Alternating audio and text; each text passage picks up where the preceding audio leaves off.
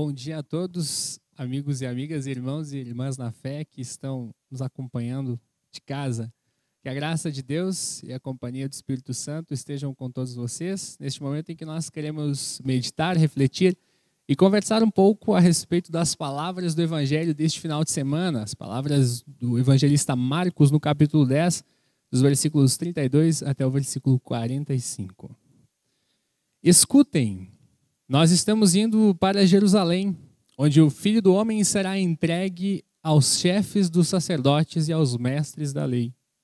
Eles o condenarão à morte e o entregarão aos não-judeus. Estes vão zombar dele, cuspir nele, bater nele e matá-lo. Mas três dias depois ele ressuscitará. Essa foi a terceira vez, segundo o Evangelho de Marcos, que Jesus falou aos seus discípulos sobre a sua missão, sobre o seu julgamento, sobre sua morte, execução e também sobre a sua ressurreição. Essa foi uma das últimas conversas entre Jesus e os discípulos dele antes de chegarem até a cidade de Jerusalém, lugar onde Jesus iria ser morto. Mas, além disso tudo, este aqui é um dos textos em que Jesus se descreve como sendo o Filho do Homem. Aliás, os evangelhos que são chamados de sinóticos, que são os três primeiros, Mateus, Marcos e Lucas, essa é a única expressão que Jesus usa para descrever quem ele é e qual é a sua obra. Dentre todos os títulos e nomes que Jesus possui, que são usados para descrever quem é Jesus e toda a sua obra, ele se apresentou apenas como sendo o Filho do Homem. Este é o único título que Jesus usou para descrever quem é. Mas por quê? O que, que essa expressão comunica para cada um de nós hoje? No judaísmo, a expressão o homem é usada para descrever alguém que é majestoso, um ser que é celeste. E essa expressão ela aparece pela primeira vez em Daniel capítulo 7, os versículos 13 e 14, de onde os judeus, os estudiosos do tempo de Jesus, extraíram essa ideia e essa figura de filho do homem, essa figura que era humana, mas que também tinha características divinas e que poderia ser uma forma de Messias, de um libertador, que era uma figura tão esperada naqueles dias, nos tempos de Jesus. Para os judeus da época de Jesus, este filho do homem, ele viria no final dos tempos para salvar o seu povo. E por esse motivo, quando Jesus faz uso desse termo bastante comum naquela época, o termo filho do homem, para se descrever, ele está chamando a atenção para o fato de que ele era essa figura humana e divina que era esperada por todos. Ele era o filho do homem da esperança judaica, mas não só isso. Jesus não era somente o filho do homem, ele era também o servo sofredor de Isaías 53.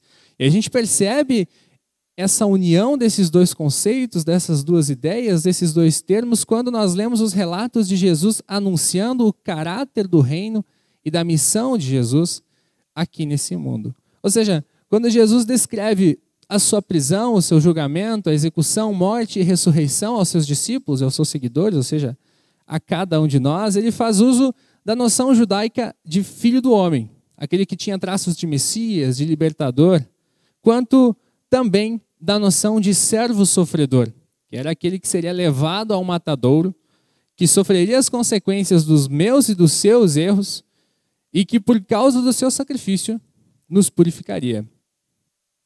Quando os discípulos de Jesus escutaram ou, ou escutaram fazendo referência a si mesmo como sendo aquele que era o filho do homem, provavelmente eles associaram essa noção e essa definição a ideia do Messias prometido. Só que na sua compreensão era um Messias um pouquinho diferente da realidade. Um Messias que era político, alguém que reinaria aqui nesse mundo. Só que essa não era a missão de Jesus. Jesus não era um libertador político, ele era alguém muito, ou alguém que trouxe uma liberdade muito maior. Jesus veio trazer uma liberdade que é maior porque é uma liberdade do pecado é uma liberdade da morte e é uma liberdade da condenação. No Evangelho de João, por exemplo, nós vamos ler mais adiante na história que Pilatos vai fazer uma pergunta para Jesus. Ele vai perguntar se Jesus era o rei dos judeus. E Jesus vai responder dizendo, afirmando que o reino dele não era desse mundo. Ou seja, o reino de Jesus não é como o reino dos homens. É um reino de graça, é um reino de amor, de perdão, de vida e de salvação. Mas a sua principal diferença é que ele é um reino eterno, um reino que se inicia nesse mundo e que se estende à eternidade. E essa incompreensão de quem é Jesus, do caráter da sua obra e do seu reino, é que vai fazer com que os discípulos perguntem para Jesus, os se dirijam a Jesus, segundo o Evangelho de Marcos que nós lemos hoje, pedindo por poder, por honra, por destaque no seu reino. João e Tiago parece que não entenderam o que Jesus havia dito anteriormente, o que Jesus havia conversado com eles antes de chegarem à cidade de Jerusalém. A mente deles não conseguia entender a ideia de que o Messias eh, seria morto. E que esse sacrifício iria iniciar o reinado de Jesus aqui nesse mundo. Eles sabiam que Jesus era o Messias esperado, mas a sua compreensão da tarefa e do reino, e principalmente do objetivo do Messias, é que estava equivocada. E quando nós olhamos para a narrativa da história, a forma com que ela se desenrola, outro aspecto ainda chama mais atenção. Quando os discípulos pediram para sentar à direita e à esquerda de Jesus, os dois discípulos almejaram as mais altas honras ao lado do trono do Messias. Eles queriam desfrutar da glória de Deus. João e Tiago, eles exteriorizaram o desejo de desfrutar a honra e a glória de Jesus em um nível que era terreno, não um nível que era eterno. Eles exteriorizaram um desejo que é bastante semelhante ao que motivou, por exemplo, a queda de Adão e Eva, que é o de tentar ser como Deus. Mas além disso, ainda mais um aspecto chama a atenção de todos nós: a postura de amor e de paciência de Jesus frente a essa pergunta e essa atitude dos discípulos é que surpreende nesse texto. Com paciência, Jesus se volta para João e para Tiago e diz que eles não sabem de fato o que estão pedindo. Jesus pergunta se eles poderiam suportar, por exemplo, e compartilhar o cálice e o batismo que ele estava prestes a receber. E o interessante é que ambos confirmam e respondem, respondem que sim, mesmo sem terem compreendido o que Jesus queria dizer com essa afirmação. Quando Jesus usa a metáfora ou a figura de linguagem do cálice e do batismo, ele está se referindo basicamente ao seu sofrimento, aquilo que Jesus estava prestes a sofrer. O cálice, dentro da narrativa bíblica, carrega sempre a imagem da ira divina de Deus.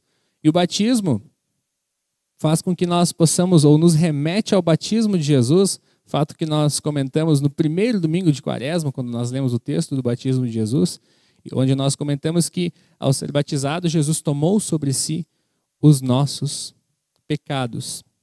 Por isso que essa ideia de compartilhar o cálice e o batismo de Jesus aqui está ligada à ideia de partilhar o mesmo destino de Jesus. Ambos não sabiam de fato o que estavam dizendo. E Jesus confirma dizendo que eles de fato iriam compartilhar o cálice que ele e a ira e o batismo que ele estava prestes a receber. E se nós olharmos para a história de vida dos discípulos, a gente vai ver, por exemplo, que de fato eles compartilharam porque ambos sofreram pela fé em Jesus. Tiago foi o primeiro dos doze discípulos de Jesus a ser morto, a ser decapitado. E João antes da morte, foi torturado, perseguido e morreu em exílio na ilha de Patmos. Os discípulos acreditavam que o próximo passo da trajetória de Jesus fosse a glória e o reinado, não a morte voluntária e o juízo de Deus sobre si em lugar de cada um de nós, em lugar dos pecadores. Esse é o cálice de Jesus e o batismo que Jesus se refere, que ninguém pode compartilhar com ele. Mas em um outro sentido, o cálice de Jesus e o seu batismo, eles devem sim ser compartilhados por todos nós.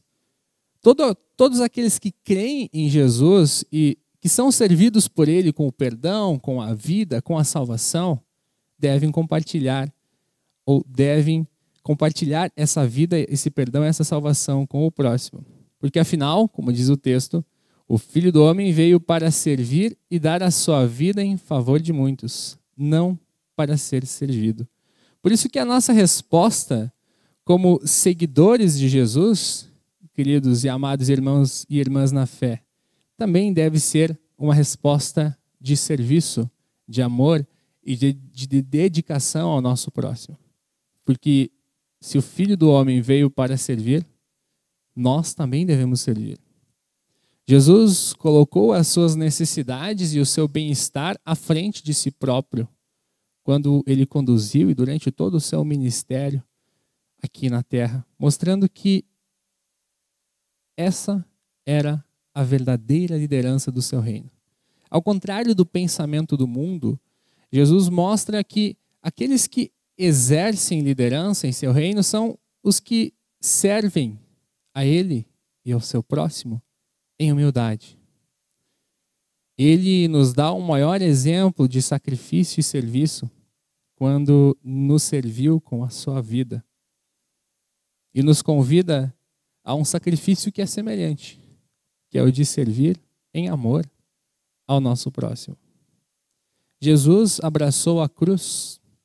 O filho do homem da esperança judaica, aquele que se mostraria no final dos tempos, é também o servo sofredor de Isaías 53. Jesus é o Messias, mas não o Messias como todos esperavam, terreno, político. Jesus é um libertador, mas um libertador diferente. Ele nos liberta de nós mesmos. E essa liberdade que Jesus nos traz é que proporciona esse servir e esse amar aquele que é diferente de mim. Esse servir e esse amar aquela pessoa que muitas vezes não me é agradável, aquela pessoa que discorda de mim que vê o mundo de forma diferente. Jesus nos serviu sem esperar nada em troca, porque, como nós sabemos, de acordo com a palavra de Deus, não havia nada de bom em nós, nós somos pecadores. E esse também deve ser o caráter em nosso servir. Um servir que não espera recompensas, mas que serve porque a motivação para isso é única e exclusivamente o amor. Não esperamos recompensas, nenhum lugar de destaque nos céus. Isso, como nós lemos no texto de hoje, compete somente ao Pai fazer.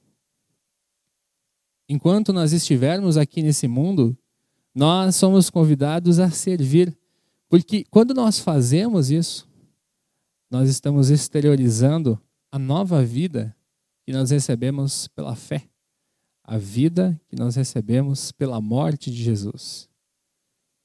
Por isso, queridos e amados irmãos e irmãs na fé, que Deus fortaleça a nossa fé e nos dê uma correta compreensão da obra de Jesus da obra de Deus por meio do seu Filho, o Filho do Homem.